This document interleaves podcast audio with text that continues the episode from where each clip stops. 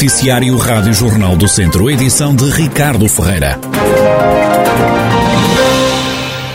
É preciso resolver o problema da falta de água. O abastecimento público é um dos temas que a iniciativa liberal vai levar a debate no Parlamento.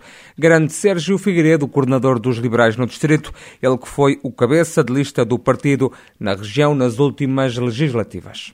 Nós, Iniciativa Liberal Viseu, temos identificados o, o, os temas que queremos uh, ver, ver, ver ser debatidos no, no Parlamento nomeadamente, e aqui coloco como, como prioridade a questão da água, que é um tema que temos vindo a debater, não só nós, mas que é transversal a todos os partidos, o, o interesse em ver resolvido este, este, esta lacuna, este problema que, que se arrasta e que, que, não augura um futuro muito uh, positivo para a região.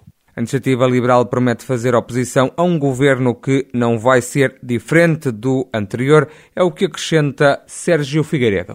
Nós esperamos ser oposição porque não estamos à espera que este governo do PS seja muito diferente daquele dos últimos governos do PS e que nos habituaram a, a, a governar sobre com uma, com uma visão eh, socialista que, que nos tem mantido estagnados nos últimos 20 anos eh, que, que temem afastar o nosso país de, de, dos demais países europeus, cada vez estamos mais na casa da Europa, e portanto não, não prevejo que o governo não muda assim tanto e não prevejo que possa mudar a forma de atuação e a, e a forma de governar o país. Portanto, a iniciativa liberal terão, terão oposição quando, terão, quando tiver que ser e, e terão também o, o, apoio nas medidas com, com, as quais concordamos e que consideramos uh, que possam ser positivas para uh, desenvolver o país.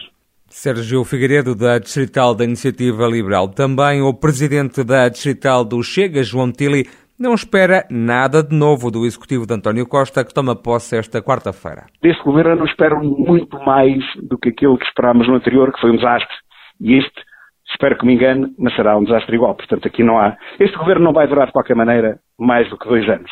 Até porque António Costa, como toda a gente sabe, vai ser, ou está a fazer tudo para ser eleito eh, para o Conselho Europeu. Portanto, em 2024 nós não teremos o Costa, pelo menos à frente do governo. O Chega não conseguiu eleger qualquer deputado no distrito, mas tem mais eleitos no Parlamento. Espero que agora, com este novo Parlamento muito mais atual, muito menos anacrónico, eh, possamos agora, enfim, apesar do problema grave temos uma maioria absoluta do Partido Socialista, outra, outro fenómeno que apareceu fruto das sondagens, mas isso é outro assunto. Um, apesar disso, esperemos que agora, com este novo Parlamento, consigamos, enfim, pelo menos, mostrar à população de que o caminho do socialismo não é o caminho que interessa a Portugal. Pelo contrário, ainda ontem recebemos a notícia de que fomos ultrapassados por mais dois países do fundo da tabela da Europa. Quer dizer, nós já não temos quase ninguém atrás de nós.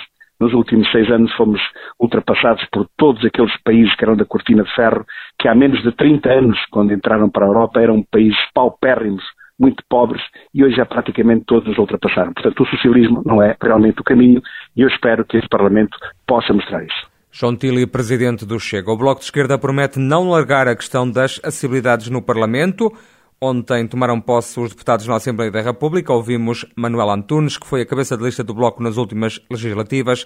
Embora não tenha sido eleita, a bloquista explica que o partido vai bater-se por questões como o comboio, o IP3 e as portagens. Há muitos assuntos que vamos ter que debater no Parlamento. A questão, a questão da mobilidade, a questão do comboio, por exemplo, não é?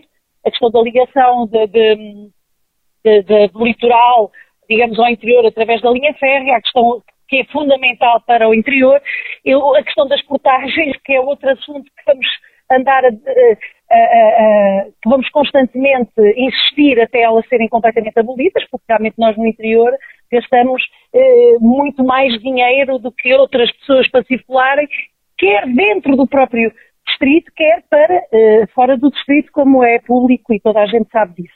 E outros assuntos serão, eh, independentemente de termos pessoas eleitas ou não, o Bloco, é, digamos assim, é, vai estar atento a todas as necessidades do, de todos os distritos que fazem parte do país, como é lógico. A Rádio Jornal do Centro escutou também Filipe Costa, da direção da organização Regional de Viseu do PCP, que lembra que o Distrito nunca ganhou com o PS no governo. O comunista revela ainda alguns dos temas que o partido vai levar ao Parlamento. O PCP, eh, no quadro da sua intervenção, mesmo não tendo deputados pelo, pelo Distrito, não deixará de se bater naturalmente pela reposição de serviços públicos que foram encerrados ao longo de, de, vários anos, pela melhoria das acessibilidades aqui no Distrito e pela uh, retirada das, uh, das portagens, quer na A24, quer na, na, na, A25, mas também com a conclusão das obras no IP3, uh, que nos últimos tempos até tem tido alguma presença, digamos assim, pelas obras que estão atrasadas, mas também pelos cortes e constrangimentos que depois na deslocação das pessoas se vai fazendo eh, sentir. Filipe Costa, da direção da Organização Regional de Viseu do Partido Comunista Português. O Distrito de Viseu tem 11 novas EIP, equipas de intervenção permanente. Estes novos operacionais integram os corpos de bombeiros de Armamar, Cabanas Viriato, Canas de Senhorim, Carregal do Sal, Sinfães, Nespreira, Mortágua, Nelas, Penedono, Sátão e Sernancelho. A criação destas novas equipas agradam, mas ainda são em número insuficiente. É o que considera o presidente da Federação de Bombeiros de Viseu, Guilherme Almeida. Não é o perfeito, eh, mas é muito bom, já ajuda naquilo que é o funcionamento e as necessidades do corpo bombeiro em função daquilo que é as necessidades das populações consegue cobrir aquilo que é as horas mais críticas em função daquilo que é a probabilidade de ocorrências, uh, que será o, a parte diurna, não é? Que é onde há mais uh, ocorrências, suscetibilidades de, de, de, existência de acidentes, uh, situações mais graves, que é para isso que estão as EIPs. Mas pronto, obviamente que é aquilo que eu referi, pronto, o ideal será mesmo quando tivermos 24 horas e todos os corpos bombeiros, uma equipa de 5 homens e mulheres, uh, a garantir a prontidão. Pronto, será. Mas obviamente de referir que uh, isto é na parte daquilo que é a ambição e o desejável, mas obviamente não posso deixar de, de referir que, sim, que é, que é, um bom passo e que, que estou satisfeito Atualmente, o Distrito de Viseu tem 58 equipas de intervenção permanente, espalhadas por 32 corporações. Guilherme Almeida revela que há outros corpos de bombeiros e autarquias que já mostraram interesse em criar uma terceira equipa. Já há bombeiros e autarquias a manifestar interesse numa terceira equipa,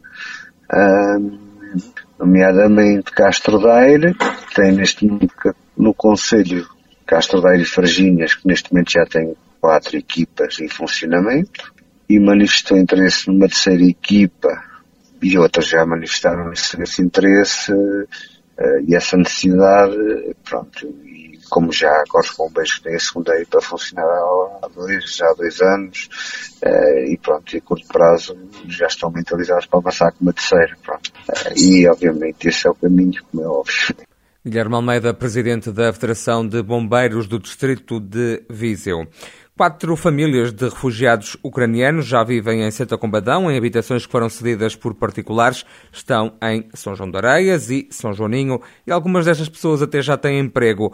O vereador da Ação Social na Câmara de Santa Combadão, Agostinho Marques, explica como começou esta operação humanitária para com o povo ucraniano que tem diferentes respostas sociais e humanitárias. Nós começamos com, primeiramente com uma recolha de bens alimentares, de, de bens de primeira necessidade, de medicamentos, de, de, alimentos para, para os animais e, e, foram já entregues e seguiram já a viagem para, para a Ucrânia. Depois tivemos várias, vários movimentos, entre os quais o movimento de, pelas pessoas de, de São João de Areias, que neste momento está em articulação com, com uma associação de ucranianos de Gaia, que está a articular a vinda de famílias para Santa Combadão. Neste momento estão já em Santa Combadão duas famílias, foram acompanhadas desde a primeira hora, em articulação sempre, estão devidamente identificados, foram feitos todos os procedimentos legais e, e enquadrados sempre numa lógica de, de, de complementariedade entre todos os,